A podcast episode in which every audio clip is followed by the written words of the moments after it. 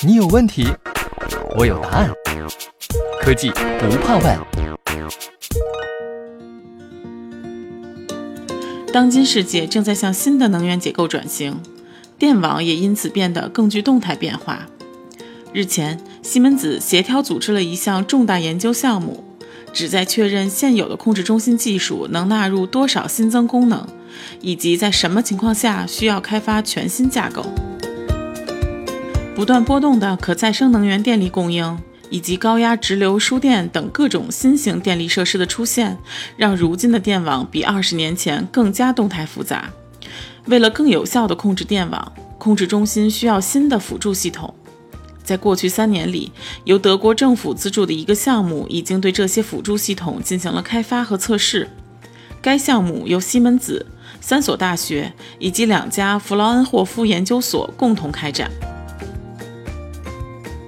西门子能源管理集团负责电网运行与保护咨询的主管对这个项目充满信心，并表示我们可以通过这样的方式帮助实现能源转型。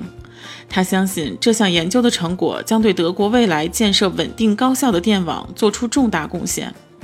德国政府于2018年8月提出电网行动计划，动态控制中心将成为其核心组成部分。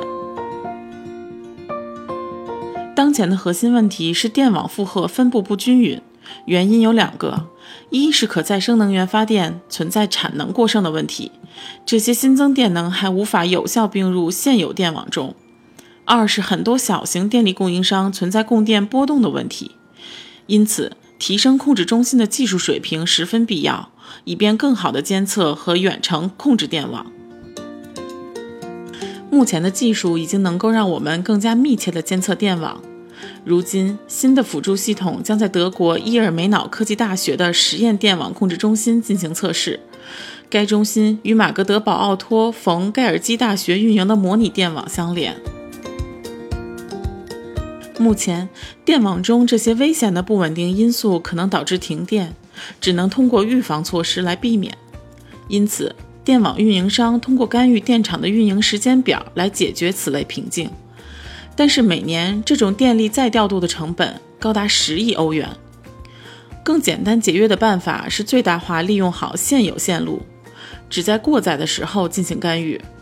新的监测和控制程序可以实现这一目的，它让因过载造成的危险情况可容易被发现，而且能够比操作员更快速地启动应对措施。该研究项目为未来电网的运行提供了许多新的洞察。